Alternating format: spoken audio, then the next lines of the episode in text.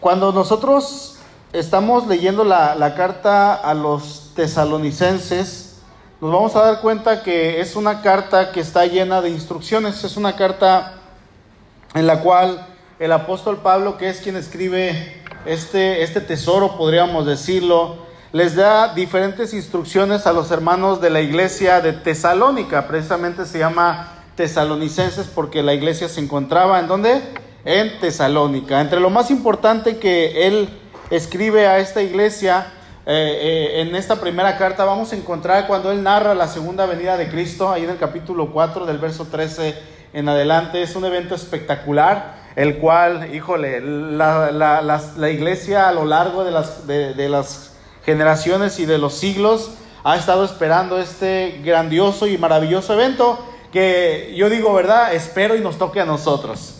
Si no nos toca a nosotros, a lo mejor le toca a nuestros hijos, o a los nietos, o a los bisnietos, o a los tataranietos, o a lo que siga después de ellos. Lo cierto es que el, el, Señor va a regresar y va, a ser un gran momento. Ahora, llegando al final de la carta, eh, el apóstol en sus salutaciones finales o en su despedida a esta iglesia, él comienza a darle una serie de instrucciones que podríamos decir que más que instrucciones son exhortaciones a que la iglesia las practique, a que la iglesia las viva. Y en estas instrucciones, exhortaciones, vamos a encontrar algunas cosas que a nosotros como creyentes del siglo XXI nos van a ayudar, hermanos, a hacer eso que Dios quiere que usted y yo practiquemos como la iglesia del Señor, porque la palabra de Dios es para llevarse a cabo. Amén.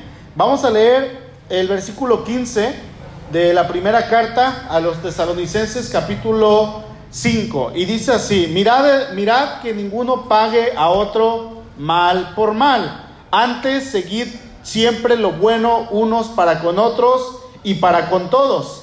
Estad siempre gozosos, orad sin cesar, dad gracias en todo, porque esta es la voluntad de Dios para con vosotros en Cristo Jesús no apaguéis el espíritu, no menospreciéis las escrituras, examinadlo todo, retened lo bueno, absteneos de toda especie de mal, y el mismo Dios de paz os santifique por completo, dice el apóstol, no dice un 87%, no es por completo, y todo vuestro ser, espíritu, alma y cuerpo, o sea, por completo, sea guardado irreprensible para la venida de nuestro Señor Jesucristo. Son instrucciones que de alguna manera, si las vemos así como tales, no son tan difíciles de llevar como a lo mejor podríamos decir en alguna ocasión, no, no, no son tan difíciles como aquellas que el Señor menciona cuando dice, amen al enemigo, oren por aquellos que los persiguen, oren por aquellos que los vituperan. No, esta serie de mandatos que el Señor nos están dejando, hermano,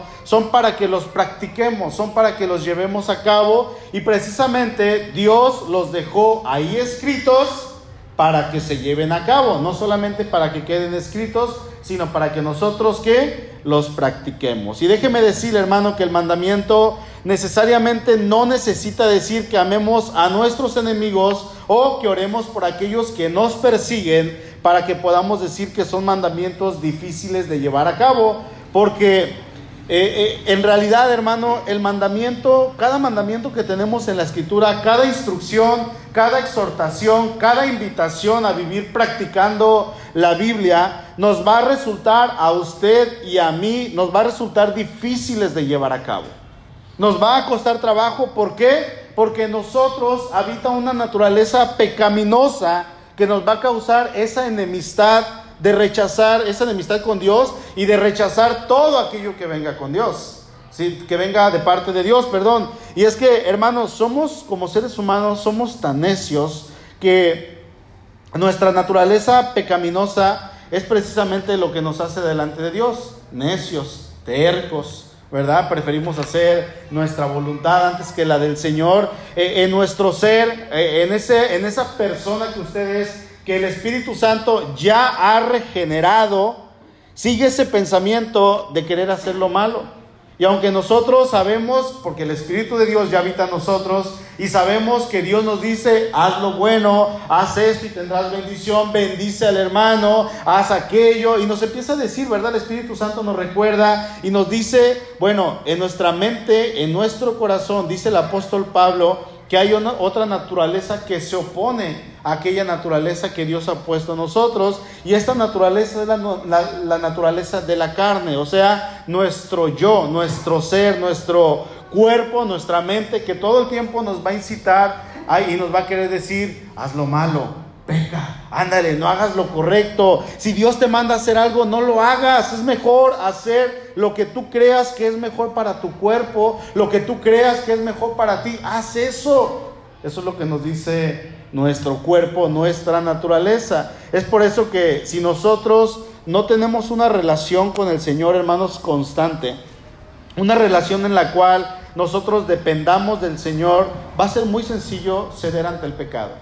Va a ser muy sencillo no llevar a cabo las instrucciones que Dios nos ha dejado en su palabra. Y sumémosle a esto que allá afuera tenemos un gran enemigo que es el pensamiento humano, que es esa filosofía que nos dice todo el tiempo, tú sigue tus instintos, tú sigue tu pensamiento, tú sigue tu corazón, lo que tu corazón te diga, eso hazlo, ¿verdad? Y es por eso que tenemos ya un señor de 58 años aproximadamente que dejó a su esposa, dejó a sus hijos y se fue a vivir a otro lado y dijo, yo soy una niña de 6 años atrapada en el cuerpo de un hombre. Y entonces un, matrimonio de unos viejitos dijeron, ay, es una niña y el señor está grandote y gordo, así, todo barbón y canoso. Y dijeron, vamos a adoptarla porque es una niña.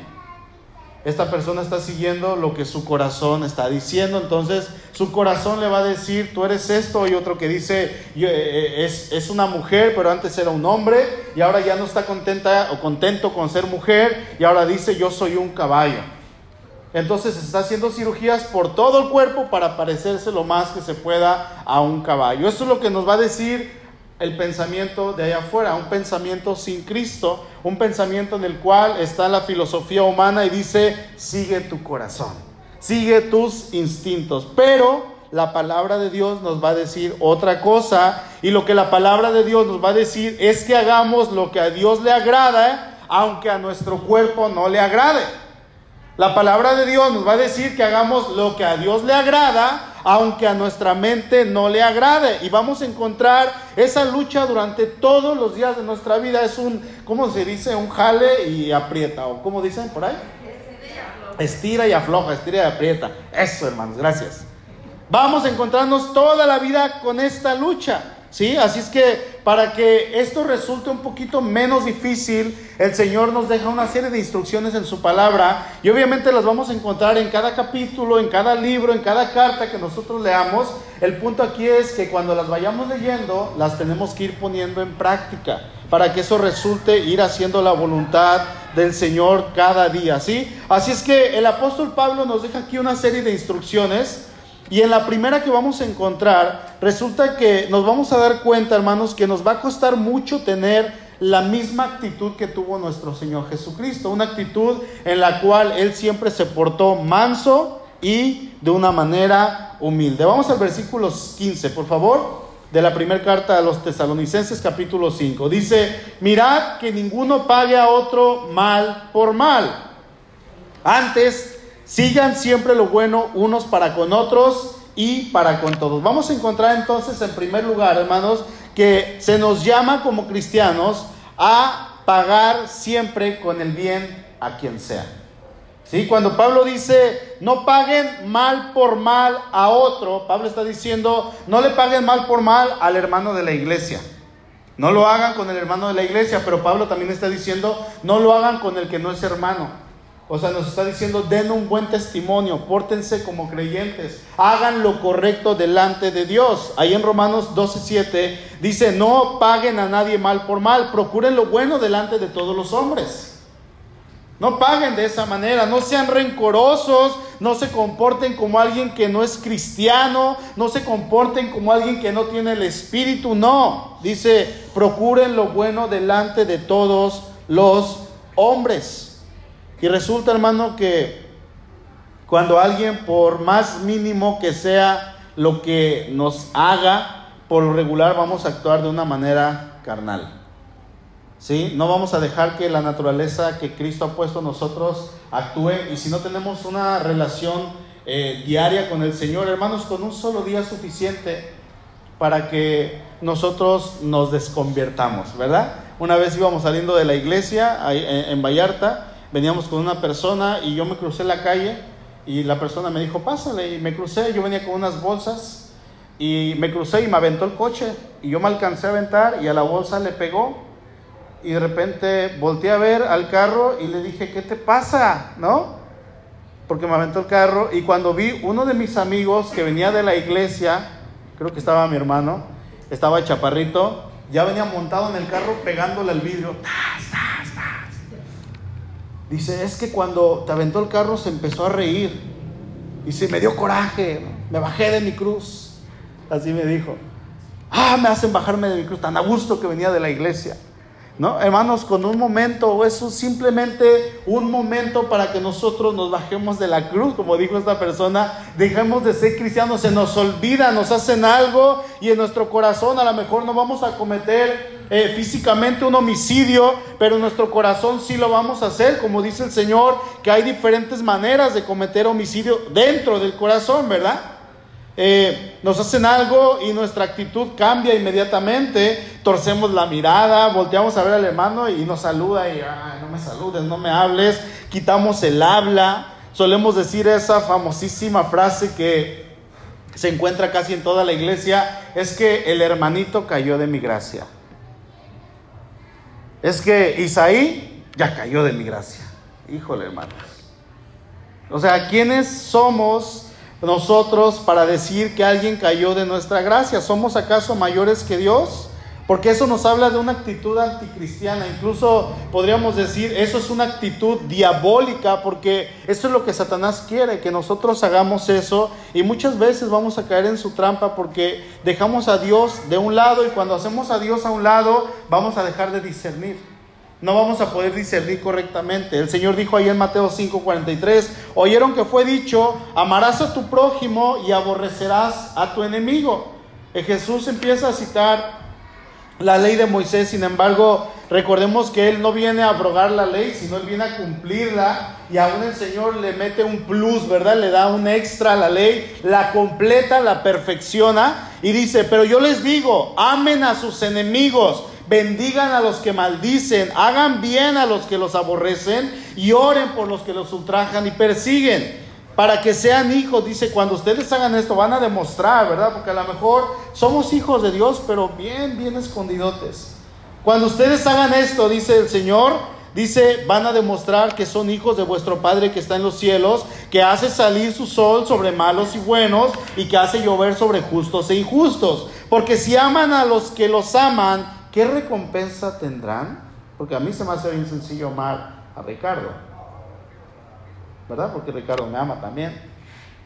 A mí se me hace bien sencillo amar a Daniel, a Juan. Eso es bien sencillo, pero realmente amar a alguien, hermanos, que nos está haciendo un daño, que nos quiera hacer un mal, dice, porque si aman a los que los aman, ¿qué recompensa tendrán? ¿No hacen también esto mismo los publicanos? Y si saludan a, sus hermanos solamente, ¿qué hacen de más? ¿No hacen así también los gentiles? Sean pues perfectos como vuestro Padre que está en los cielos es perfecto. Y cuando habla aquí de perfección, de este tipo de perfecciones, compórtense como Dios se comporta. Tengan la misma actitud de Él. Y eso es exactamente lo que Pablo dice ahí en Tesalonicenses cuando dice, no paguen a nadie mal por mal. Y ahí nos vamos a dar, cuenta. Vayan buscando primera carta de Pedro, por favor, capítulo 3. Ahí nos vamos a ir dando cuenta, hermanos, que realmente es complicado ser mansos y humildes, así como lo fue nuestro Señor Jesucristo.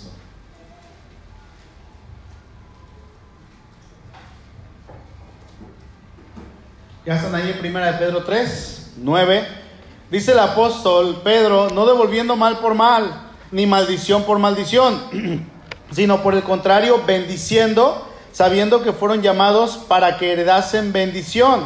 Porque el que quiere amar la vida y ver buenos días, refrene su lengua del mal y sus labios no hablen engaño. Apártese del mal y haga el bien, busque la paz y sígala, porque los ojos del Señor están sobre los justos y sus oídos atentos a sus oraciones.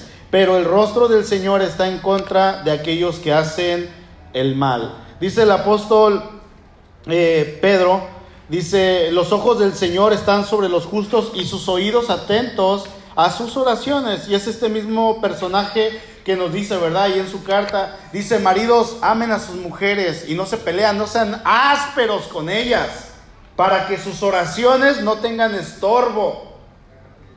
Él estaba hablando de una vida práctica, de una vida que se lleva a la práctica. ¿Quién? ¿Pedro?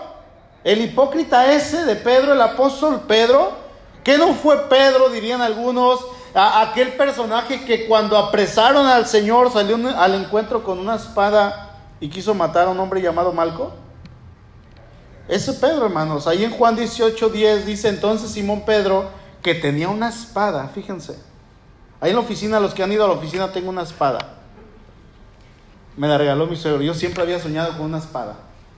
Y, cuando me la dio, la, la lijé y la pulí. No tiene filo, pero ahí la tengo la espada. Entonces la espada está grande, ¿verdad? Dice, entonces Simón Pedro, que tenía una espada, la desenvainó e hirió al siervo del sumo sacerdote y le cortó la oreja derecha. Y el siervo se llamaba Malco. Fíjense, hermanos, el apóstol Pedro en este momento era un discípulo. Cuando él ve que su maestro está siendo llevado preso, dice que él saca una espada.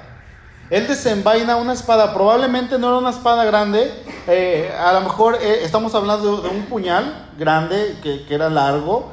Eh, yo pregunto, ¿quién rayos trae una espada escondida en su cuerpo, ahí entre su ropa? Bueno, hoy en día las personas traen armas, ¿verdad? Traen pistolas o a veces traen cuchillos, hay otros que traen machetes, pero este hombre se encontraba con el Dios Todopoderoso. Él ya había declarado tiempo atrás, tú eres el Cristo, el Hijo del Dios viviente, tú eres el Dios encarnado, tú eres el Dios poderoso. Entonces, ¿qué hacía con una espada? ¿Qué no confiaba en el Señor? Bueno, Pedro era un celote, no un elote, era un celote. Los celotes eran personas que pertenecían a un grupo llamados los celotes, precisamente. Y este grupo de personas eh, se, juntaban entre varios y entre ellos mismos se reconocían, eran como sicarios. Entonces, cuando recordemos que en el tiempo de, Jesús, la nación de Israel estaba, había sido dominada por los romanos, entonces tenían sus guarniciones de romanos en ciertos puntos y los romanos, el ejército, andaba en las calles checando el orden, checando todo que estuviera bien y el pueblo podía hacer su vida de manera normal, pero había soldados que si le decían, hey, traigo esta cubeta, ayúdame a cargarla un kilómetro, le tenía que ayudar un kilómetro por ley, ¿verdad? Aunque la persona estuviera haciendo otra cosa, tenían sus, sus leyes, sus reglas, estaban sometidos, pues, y había una tiranía de parte del gobierno romano. Bueno, eh, los celotes odiaban a este gobierno y cuando un soldado se apartaba de la gente, estaba cuidando, estaba checando, se apartaba, entonces los celotes lo reunían, le hacían bolita y entre todos sacaban el, puñal, el cuchillo, la espada y lo apuñalaban en tres segundos. Si le entraban seis espadazos en un segundo, pues ahí quedaba la persona. Entonces escondían el cuerpo y lo desaparecían. Literalmente le daban un levantón y lo desaparecían, así como pasa hoy en día. Y ellos querían acabar con el ejército romano de esta manera. Y Pedro pertenecía a este grupo. Así es que Pedro era una persona, digamos que no tenía muy buen corazón, ¿verdad? Cuando él pertenecía a este grupo. Así es que cuando llegan con Jesús e intentan apresarlo, Pedro estaba listo para asesinar a cualquiera que se le pusiera en su camino. Él dice, yo no, yo no me voy a dejar, están llevándose a mi maestro, así es que cuando dice la historia aquí en Juan 18, que él le corta la oreja, no le jaló la oreja y se la mochó, no, lo que Pedro hizo fue tirarle el machetazo, el sablazo, y Pedro quería darle en la cabeza, probablemente en el cráneo, y de esta manera pues matarlo, ¿no? Pero aquí lo que hizo Malco, y cuando se menciona a Malco, me, me fascina esto, es probablemente que Malco más adelante se una a la iglesia de Cristo y es de los discípulos, por eso es conocido su nombre. Entonces Malco se hace un lado, esquiva el espadazo y Pedro le alcanza a dar en, la, oreja y le, mocha la oreja. ¿no? Dicen que es el, tío de Arismendi. Entonces, este hombre pues se hace a un lado, se le cae la oreja y el Señor dice, Pedro, eso no está bien. Junta la oreja y se la pega nuevamente. ¿Se imaginan qué, qué, hermosa escena? Eh, el que tenía que devolver ahí mal por mal era el Señor Jesús. Y quien lo hizo fue, perdón, el que sí tenía que devolverlo y no lo hizo. Sin embargo, Pedro, que no tenía nada que hacer ahí metiendo su cuchara, Pedro devuelve mal por mal y dice, no, yo no voy a perdonar que hagan esto. Hace un tiempo venía una persona a la iglesia, ya no viene, y, platicando con él me dice una vez, es que yo traigo, aquí en mi ropa traigo un cuchillo grande. Y le digo, ¿por qué traes un cuchillo? Dice, lo llevo a todos lados, porque yo no confío ahí donde vivo, está un poquito peligroso. Entonces, si un día llego a ir caminando y me intentan asaltar, yo le voy a meter unos cuchillazos. Le dije, oye, pero eres cristiano, sí, pero me voy a defender y lo voy a matar o los voy a matar. Y le dije, es que esa no es una actitud correcta, no es una actitud cristiana. ¿Y lo has traído a la iglesia? Sí, he traído mi cuchillo, aquí lo traigo. Imagínense, hermanos, decía en la mañana, ¿qué tal si el ujier los hace enojar ahí en la entrada? O el hermano de la alabanza le dice algo, ¿verdad? Desde aquí, hermano, y él está así. Suelte sus brazos. Ah, sí no, sabemos, ¿verdad? De repente con quién estamos tratando, pero bueno, esta persona traía su cuchillo para todos lados y, esta persona estaba dispuesta a pagar mal por mal, no, no, tomando la actitud del Señor Jesucristo. El, Pablo nos dice, no paguen a nadie mal por mal. Y eso, hermanos, significa estar sujetos a la voluntad de Dios. Y déjenme decirle que eso no siempre va a ser sencillo, porque en ocasiones Va a ser muy, muy difícil, pero no es imposible porque Dios nos ha dado su Espíritu Santo. Nos va a costar. En ocasiones vamos a tener que morir a ciertas cosas que nos gusten, ¿verdad? Porque a veces nos gusta vengarnos, desquitarnos. Ah, me la haces, me la pagas.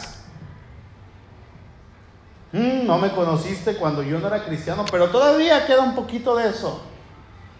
No, e, eso es lo que sale a resaltar en nuestra carne y es lo que dice Pablo, no hagan mal por mal, no paguen mal por mal, pero cuando lo empezamos a llevar como un estilo de vida va a resultarnos ser más sencillo, hermanos. Es por eso que sí, hermanos, Pedro, este hombre que probablemente en algún momento cometió homicidio, que, que fue una persona imprudente, que en esta ocasión aquí en Juan quiso matar a Malco y que tenemos registrado como el hombre o el discípulo más imprudente del Señor. Una vez que este hombre es transformado, vemos su carácter ahora dispuesto a hacer la voluntad de Dios y escriba ahí en su carta con total autoridad, con total seguridad, dice, no paguen a nadie mal por mal.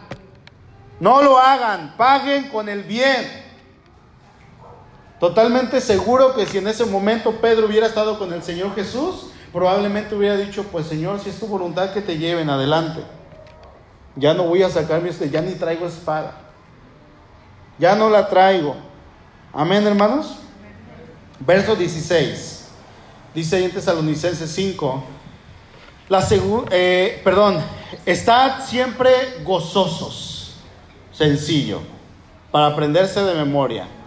Primera de Tesalonicenses 5:16. Estad siempre gozosos. Así de fácil. La segunda característica que Pablo nos da es que usted y yo debemos de tener un gozo en todo momento, un gozo permanente. La felicidad es pasajera, el gozo es permanente, pero esta característica va unida a las dos siguientes, dice el verso 17 y 18, orad sin cesar Den gracias en todo porque esta es la voluntad de Dios para con vosotros en Cristo Jesús. Así es que vamos a pasar de una vez al tercer y cuarto, eh, la tercera y cuarta característica que Pablo nos da. Y como cristianos hermanos debemos orar, es la tercera. Y la cuarta, ser agradecidos. ¿En cuánto? Aún en lo que parezca adverso. ¿Podemos dar gracias, hermanos, en este tiempo, aún en el COVID? Pues sí. ¿En el tiempo de escasez? Claro que sí, en el tiempo de enfermedad. Dice, dice Job, ¿recibiremos de Dios el bien y el mal no lo recibiremos? Y se postró y adoró. Podemos, por supuesto que podemos. Y más en estos tiempos es necesario estar en oración sin cesar, hermanos. Dice Romanos 8:28, sabemos que los que aman a Dios, a los que aman a Dios, todas las cosas les ayudan a bien.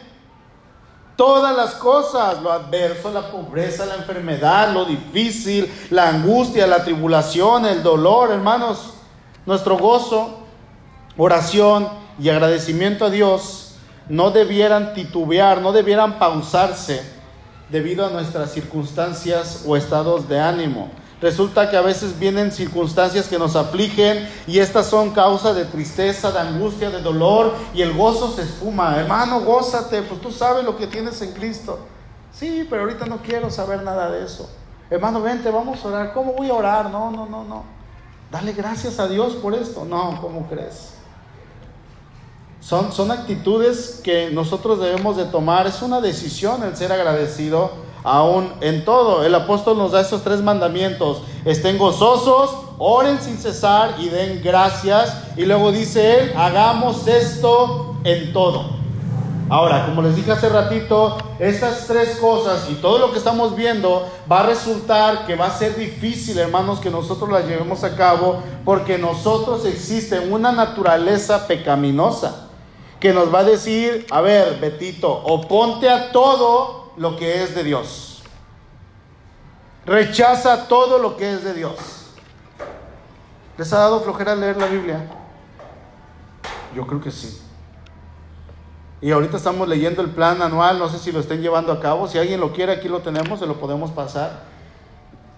Estamos leyendo el plan anual y se nos fueron ya dos días, ¿no? Ah, ya se me juntaron siete capítulos. No, pues ya para qué. Nos da flojera leer, hermanos. Nos da flojera venir a la iglesia, yo creo que también. ¿Sí? De repente así de, ah, vamos a la iglesia. Pero tomo ánimo y vamos a la iglesia. ¿Sí? ¿Nos da flojera orar? Por supuesto que sí. Nos va a dar flojera porque nuestra carne se va a estar peleando con el espíritu y va a decir nuestra carne, yo quiero ganar, pero hermanos, el espíritu tiene que vencer. Tenemos que darle lugar al espíritu de Dios porque eh, Él ha hecho la obra en nosotros. Así es que cuando usted y yo hacemos una decisión para hacer lo que Dios nos dice, decimos, ¿sabes qué, Señor? Voy a hacerlo. Vamos a empezar a ver a la gente desde una nueva perspectiva, la vamos a ver con amor. Cuando usted y yo hacemos la voluntad de Dios, vamos a descubrir que va a ser más sencillo estar gozosos y ser agradecidos. Y hermano, ahí vamos a encontrar un gozo cuando veamos que, que orando vamos a tener esa paz en toda situación y aún vamos a amar al prójimo que está ahí a nuestro lado. Entonces, para poder gozarnos siempre es necesario que oremos sin cesar. Es necesario que no dejemos de orar. De esa manera, usted y yo vamos a ver realmente ese respaldo de Dios y con una actitud de oración en todo momento y de gozo vamos a tener la capacidad de ser agradecidos en todo tiempo. ¿Sí? Mirábamos la semana pasada que la gratitud es parte del fruto que vamos a ir teniendo en nuestro caminar con Cristo. ¿Sí? Dice Teofilacto, un hombre llamado Teofilacto decía, quien acostumbra dar gracias a Dios en todas las cosas va a tener un gozo continuo. Quien acostumbra a dar gracias a Dios en todas las cosas va a tener un gozo continuo. Amén. Le voy a leer unos pasajes a continuación que nos hablan un poco de lo que es el gozo, la acción de gracias y la oración. Se los leo de manera rápida. Efesios 6:18 dice, orando en todo tiempo con toda oración y súplica en el Espíritu. Dice, oren en todo momento, en todo tiempo, orad sin cesar. Filipenses 4:4, regocijaos en el Señor siempre. Otra vez, regocíjense siempre en el Señor, tengan ese gozo. Filipenses 4:6, por nada estén afanosos, sino sean conocidas vuestras peticiones delante de Dios en toda oración y ruego y acción de gracias. A veces el afán nos tiene desesperados, ¿verdad? La, la situación que estamos viviendo nos desespera. Dice, por nada se afanen Vayan con el Señor y oren y denle gracias. Romanos 14, 17. Porque el reino de Dios no es comida ni bebida, sino justicia, paz y gozo en el Espíritu de Dios, en el Espíritu Santo. Vamos a saber qué es lo que tenemos en nuestro Señor. Romanos 12, 12. Gozosos en la esperanza, sufridos en la tribulación, constantes en la oración. Hechos 5:41. Y salieron de la presencia del concilio gozosos de haber sido tenidos por dignos de padecer afrenta por causa del nombre. Y Santiago 1.2, hermanos míos, este, este completa lo que es el versículo pasado de Hechos 5.41, dice, tengan por sumo gozo cuando se hallen en diversas pruebas.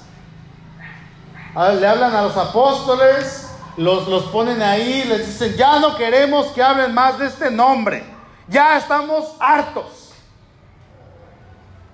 y Tablita los azotaron.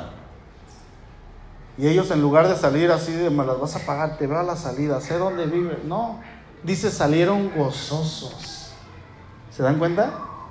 Salieron gozosos de haber sido tenidos por dignos de padecer afrenta por causa del nombre, del nombre de Jesucristo. Y Santiago dice, gócense cuando se en diversas pruebas ¿Es fácil? Por supuesto que no. Por supuesto que no. Pero hermanos, esto nos quiere decir que en cualquier situación vamos a encontrar la manera de ser agradecidos al Señor, de dar gracias y de ser constantes en la oración. Amén. Un teólogo llamado Lackman dice que nosotros podríamos leer correctamente estos tres versículos en lugar de ponerles punto como están aquí, dice que podríamos ponerle coma al final de cada verso. Y vamos a leerlo así. Dice Primera Tesalonicenses capítulo 5 versos 16, 17 y 18 de manera como si fuera un solo versículo. Dice, estad siempre gozosos, coma, oren sin cesar y den gracias en todo porque esta es la voluntad de Dios para con ustedes en Cristo Jesús. Así es que cuando Pablo dice, esta es la voluntad de Dios, el apóstol Pablo se está refiriendo a los tres. Estén gozosos, oren sin cesar y sean agradecidos a Dios en todo tiempo, porque es lo que Dios quiere de ustedes. ¿Sí? Es una sola, aunque la estamos viendo de manera dividida en tres. Amén. Ahora vamos a versículo 19. Dice, no apaguéis el espíritu. En, quinto lugar, Pablo nos llama a no apagar el espíritu como seres humanos que aún pecamos porque estamos en el proceso de, de ese camino de santidad, de santificación hacia el Padre. Podemos en ocasiones apagar el fuego del espíritu con nuestras dudas, con nuestra indiferencia, con nuestro rechazo hacia el Señor. ¿Sí? Apagar se aplica correctamente y habla de, cuando se apaga algún tipo de llama, como cuando apagamos una vela, cuando apagamos una fogata, ¿sí? Que, que lo estamos apagando. Sabes que ya quiero que se apague por completo. Cuando un carbón está encendido es porque está en el fuego. Si alejamos al carbón del fuego, se va a apagar. Entonces dice Pablo, no apaguen el espíritu, no se alejen de Dios. Dice Morris Thomas, un teólogo, dice que esta frase se podría leer literalmente más sencillo. Dice, deja de apagar el fuego del espíritu. Así como que diciéndole, ¿verdad, hermano? Ya no apagues el fuego del espíritu. Santifícate. ¿Sí? Hermano, no lo haga. No apague el fuego del Espíritu. Verso 20. No menosprecien las profecías. En sexto lugar, Pablo nos va a decir que no hagamos menos la palabra de Dios. No hagan menos, hermanos, la palabra de Dios. ¿A qué se refiere Pablo cuando dice no menosprecien las profecías? ¿Había o no había profecías en aquel tiempo? ¿Había o no había profetas en aquel tiempo? ¿Hay profetas en nuestros tiempos?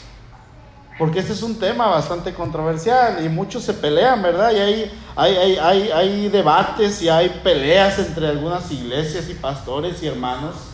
Bueno, Jesús dice que Juan el Bautista es el último profeta, ¿verdad? Y en la escritura tenemos registrado que Juan el Bautista es el último profeta. A Juan le tocó ver la revelación cumplida le tocó ver la profecía cumplida, todas las profecías que se hicieron previas al nacimiento de Cristo, desde Isaías, Malaquías, desde David, desde Moisés, desde Abraham, desde Adán. Todas estas profecías a Juan el Bautista le tocó verlas. De hecho, él fue el último que profetizó, ¿verdad? Y decía, viene uno tras mí, que tras de mí, que no soy digno de desatar encorvado la correa de su calzado. Arrepiéntanse, él estaba hablando de Cristo, estaba profetizando y a él le tocó ver realmente, hermanos, la profecía cumplida. Así es que efectivamente él fue el último profeta que tenemos en la escritura. ¿Sí? Porque todos los profetas, dice, profetizaron hasta Juan. ¿Sí? Ahora, ¿por qué entonces en el libro de los Hechos vamos a encontrar profetas? Tenemos a, a Gabo, Hechos 21:10, y permaneciendo nosotros allí algunos días, descendió de Judea un profeta llamado Agabo. Tenemos a las cuatro hijas de Felipe el Evangelista, Hechos 21.8, y entrando en casa de Felipe el Evangelista, que era uno de los siete, posamos con él. Este tenía cuatro hijas que profetizaban. Y si seguimos leyendo en, la carta o en otros libros, vamos a encontrar en eh, algunos otros profetas, vamos a encontrar que se habla de profecía. ¿A qué se refiere, hermano? Cuando Pablo dice, no menosprecien las profecías. Bueno, tenemos que recordar que en aquel tiempo el, Nuevo Testamento no estaba completo. ¿Usted trae su Biblia? Va a encontrar ahí una hoja en blanco en la mitad de la Biblia aproximadamente y va a ver que dice Mateo y va a terminar hasta Apocalipsis. Ese es el Nuevo Testamento, lo tenemos completito. Está completa la revelación, ¿sí?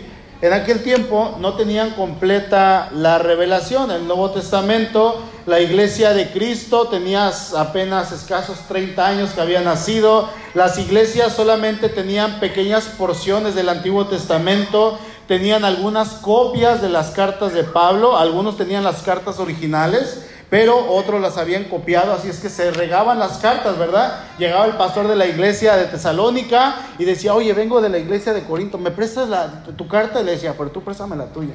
Oye, ¿le puedo sacar una copia? La vamos a transcribir. Adelante, hermano, y me trae la original. Va. Y se copiaban las cartas. Entonces no tenían todas las cartas, no estaban los evangelios. Probablemente para este tiempo solamente existía el evangelio de Marcos. ¿Sí? Entonces no tenían en sus manos realmente nada, hermano. Así es que una de las maneras en que la iglesia funcionaba era a través de los profetas. Escuchen esto, de los profetas que Dios levantaba en cada iglesia. Por así decirlo, eran profetas locales. ¿Sí? Que Dios hablaba a través de ellos para la iglesia. Y eso no lo tenemos escrito en la Biblia. Entonces Dios no quiso que eso quedara escrito, pero e, estas alusiones nos hablan de eso, ¿verdad? Entonces es a través de ellos que Dios daba palabra en base a lo que estaba pasando en esa situación, en ese momento. Así es que cuando el apóstol Pablo le dice a la iglesia de Tesalónica que cuando alguien profetizara, dice, no menosprecien la profecía, él les está diciendo, no la menosprecien porque eran personas que hablaban en las iglesias, pero también él dice, deben discernir lo que este hombre o lo que esta mujer está diciendo para que sepan si lo que está diciendo, si lo que, si lo que está diciendo es correcto, es de Dios o es simplemente un pensamiento de él mismo. Es por eso que ahí en el verso 21 Pablo dice, examinadlo todo, retened lo bueno, analicen hermanos lo que escuchen, disiernan, retengan lo que es bueno, lo que realmente venga de Dios, abrácenlo. ¿Sí? Ahora, cuando Dios muestra a Juan el final de los tiempos y Juan termina de, describir lo que hoy usted y yo tenemos como el Apocalipsis, la revelación se sella. ¿Sí? La revelación se cierra. Ya no va a haber profecía como la mirábamos en el Antiguo Testamento, ya no vamos a ver profetas como Juan el Bautista, sino que ahora la profecía que tenemos y que tenemos que predicar es lo que está escrito en la Biblia. ¿Ok? Así es que ya no va a haber una profecía como antes. Usted y yo tenemos que reconocer que el Señor habla. ¿Cuándo Dios le está hablando, hermano? Ahorita. En su casa, cuando lee la palabra, cuando usted está orando. cuando usted está ayudando a una persona, Dios está hablando. ¿Sí? Dios habla a través de su pueblo. ¿Quién es su pueblo? La iglesia. Nosotros. Dios habla a través de nosotros y una... Eh, la, manera en que lo hace, hermanos, ya no es profecía como lo hacía Malaquías o Isaías o estas personas. ¿Cuál es la manera en que vamos a escuchar la voz de Dios? En su palabra a través de su palabra. Es ahí donde vamos a encontrar lo que Dios tiene para nosotros cuando estemos siendo instruidos por la palabra de Dios o cuando estemos leyendo algún libro o cuando llegue alguien y nos hable de parte de Dios o nos haga una exhortación que sea de manera correcta, obviamente, y miremos que el que está hablando y lo que está hablando es palabra de Dios, hermanos, no rechacemos lo que tenemos frente a nosotros. ¿Sí? No desprecien, dice Pablo, no desprecien lo que tienen en sus manos, las escrituras, lo que es la palabra de Dios. Y obviamente se nos llama a nosotros a que hay que examinar la profecía, o sea, la palabra de Dios. Siguiendo esa orden, cuando Pablo nos dice en el verso 21 nuevamente, examinadlo todo, retener lo bueno. Escuchemos lo que se nos diga en la iglesia, por ejemplo. Estamos aquí viniendo a la iglesia esperando que Dios nos hable. Eh, se para el pastor en el púlpito, se para algún líder aquí a predicar, ¿verdad? Hay que escuchar todo lo que venga, lo que se hable y retengamos lo bueno, retengamos, abracemos aquello que viene de Dios y demos gracias al Señor por ello, en el tiempo de Pablo es muy posible que la profecía, o sea, la palabra, estuviera siendo menospreciada porque había individuos que estaban abusando del don. Y ahí Pablo lo menciona en el capítulo 4. Había araganes dentro de la iglesia de Tesalónica, así como hoy en día hay araganes, gente abusiva, gente corrupta que quiere usar la palabra de Dios para pervertir la gente que usa palabras que encuentra en la Biblia y dice, esta palabra se encuentra bien, se escucha bien y la voy a usar para ganar dinero, para ganar adeptos, para tener poder, ¿verdad? Eh, y dicen, yo soy eh, el apóstol de Dios, yo soy él o la profeta de Dios. Así es que, hermanos, tenemos en internet, híjole, una lista bastante larga de personas que se han hecho llamar eh, se autonombran apóstoles o profetas, no escuchen cuando vean ahí algún video de Ana Maldonado, porque nos preguntan, ¿verdad? De vez en cuando. ¿Y ya, ya, ya escuchado a Ana Maldonado? No lo escuchen, hermanos. Es, es una mujer hereje completamente. No escuchen a Ana Méndez menos, está peor que Ana Maldonado. No escuchen cualquier tipo que se diga apóstol, o, o ahorita ya el título de apóstol queda ya muy abajo, entonces Alguien dijo, pues yo soy un querubín, estoy más alto que el apóstol. Y alguien dijo, alguien más alto que el querubín es el patriarca, yo soy un patriarca. Y se ponen nombres y se van poniendo títulos y títulos para tener gente a su cargo. ¿Sí? Una vez alguien le hizo una pregunta a otra persona y le dijo, oye, eh, ¿te puedo hacer una pregunta? Sí, claro, dime. Dice, ¿cómo sé cuando un profeta es falso o no? Y la otra persona le respondió, si te dice que es profeta es falso. Si te dice que es apóstol es falso. Así de sencillo, ¿verdad? Así de sencillo. Pasa lo mismo, hermano, con todo este tipo de personas que se adjudiquen algún título que la Biblia no nos está adjudicando a nosotros. Por eso Pablo dice, hermanos, examinadlo todo, verso 21, retened lo bueno. Dios nos ha dado discernimiento. Nosotros los pastores, los líderes, tenemos la responsabilidad de subir aquí, hermanos, y predicar la sana doctrina. Y cuando lo estamos haciendo desde aquí, desde el púlpito, lo que estamos haciendo es profetizar. Ahorita yo estoy siendo un profeta de Dios. ¿Sí? Pero yo lo estoy haciendo sobre algo que es la base, sobre la escritura, algo que ya está escrito. Pero si yo como pastor me pega la locura, me, subo al avión y comienzo a hablar cosas que no son correctas y pongo a, me pongo a hablar de mi propio pensamiento, tonterías de que Dios me habló y así dice el Señor y ya la Biblia le hago un lado. Y hermanos, tienen que escucharme. A ustedes como iglesia, hermanos. A ustedes como iglesia de aquí, la iglesia local, Divino Salvador, les corresponde examinar. Dios les ha dado el Espíritu Santo a ustedes. ¿Sí? Al igual que a mí. Y a ustedes les corresponde examinar lo que yo esté diciendo en ese momento y ustedes como iglesia tienen toda la autoridad para decirme, pastor, eso no es correcto, eso no es bíblico y aún tienen la autoridad de decir, ya no queremos que prediquen la iglesia. Y pongan en Facebook, se busca otro pastor. ¿Sí? Tienen toda la autoridad, hermanos. Dice Pablo, examinando todo, retener lo bueno. Amén. Ahora, cuando usted va con su vecino, con su familiar, con su amigo, con quien sea, o va a evangelizar en la plaza o aquí de casa en casa, y usted comienza a hablar de Dios, comienza a hablar del Evangelio, de Cristo, usted está profetizando, usted se convierte en un profeta de Dios, pero usted lo está tomando esa profecía, esa palabra de algo que ya está escrito, y ese algo es la Biblia, ¿sí? Amén. Entonces, Hermanos, tenemos esa responsabilidad. Mientras en este púlpito se predique la palabra de Dios, Dios nos manda a no menospreciar la palabra. Dios nos manda a abrazar lo que se esté predicando.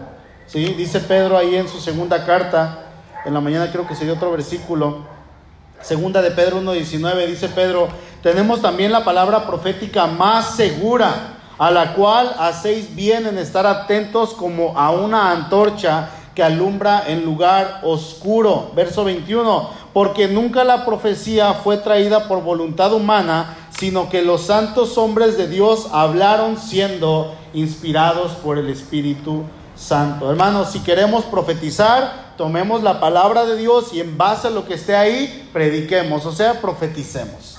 Si queremos escuchar que alguien profetice, es que yo quiero escuchar profecía. Bueno, vaya con alguien que esté predicando la palabra de Dios y va a escuchar profecía de parte de Dios. Amén.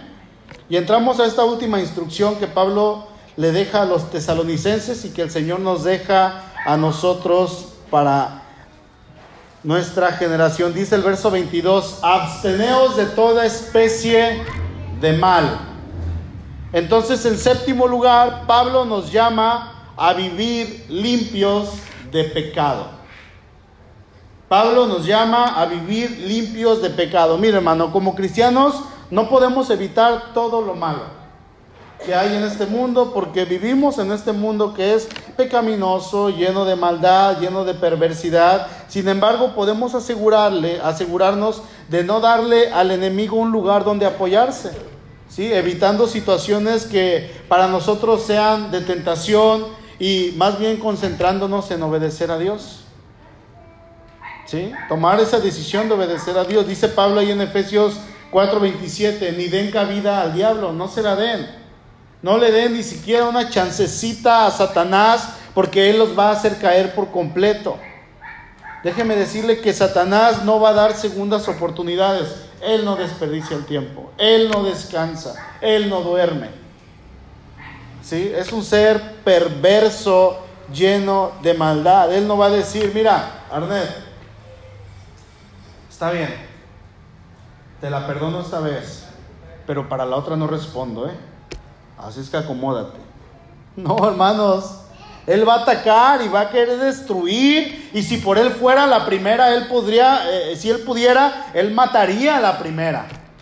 ¿Sí? Es un ser malvado y perverso. Si queremos realmente agradar a Dios, nos dice la palabra que nos abstengamos de toda especie de mal. Tanto aquella prueba que se pueda originar en nuestro corazón como aquella prueba o tentación que se origine que estemos viendo y que lo metamos a nuestro corazón y también pequemos de la misma manera.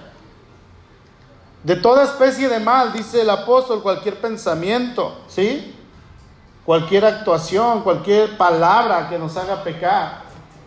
Y Pablo termina esta porción de la Biblia diciendo ahí en el verso 23, y el mismo Dios de paz lo santifique por completo, ¿se dan cuenta? Por completo y todo vuestro ser, espíritu, alma y cuerpo, sea guardado irreprensible para la venida de nuestro Señor Jesucristo. Que todo tu ser, dice Pablo, sea santificado y no haya nada que el Señor no abarque. Todo. ¿Sí? esta es una expresión de, de Pablo para querer decirnos, Hermano, Dios debe estar involucrado en cada centímetro cuadrado de tu ser. En todo, que tu respirar sea Dios, que tu pensar sea Dios, que tu vista sea Dios, que tu hablar sea Dios, que todo lo que tú hagas glorifique a Dios. Eso es lo que está diciendo Pablo. Es un error pensar que podemos separar nuestras vidas espirituales de todo lo demás. Le pregunto a, alguien a veces o, me hacen la pregunta, ¿no? O todos decimos, todos decimos esto. Fernando, ¿de qué trabajas? Ah, mi trabajo secular, trabajo en RAC, ¿no? ¿De qué trabajas, este Israel? Ah, mi trabajo secular es ahí en el campo de golf.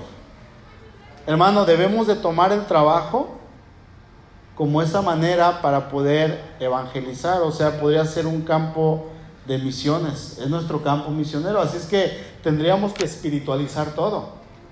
No podemos decir, ah, esta es mi parte secular y esta es mi parte espiritual. No, hermano, todo, todo tiene que ser para Dios. Entonces, aunque sí sea un trabajo en el cual yo pueda estar trabajando con gente pagana, gente que no conoce a Dios, aún así yo lo voy a tomar como un lugar donde Dios me puso para poder dar testimonio y que Dios habite en ese lugar. ¿Sí? En todo tiempo. Que Dios sea glorificado a través de mi vida. Yo no puedo vivir obedeciendo a Dios solo en algunos sentidos o viviendo para Dios en eh, eh, un día a la semana, el día domingo no, hermano, Cristo debe controlar todo de nosotros, no solo la parte religiosa, sino realmente todo. Dios nos ha dejado instrucciones en su palabra. Y usted las va a ir leyendo y las va a encontrar en cada capítulo de la Biblia, en cada versículo. Y Dios quiere que las pongamos en práctica para que vivamos en plenitud. El bendecido va a ser uno, las instrucciones ahí están en su palabra y cuando usted y yo las llevemos a cabo vamos a encontrar esa bendición, pero al mismo tiempo vamos a poder ser de bendición para aquellos que viven alrededor nuestro. Vivamos de tal manera que aún, hermanos, cuando respiremos, glorifiquemos a Dios. Amén. Incline su rostro, por favor.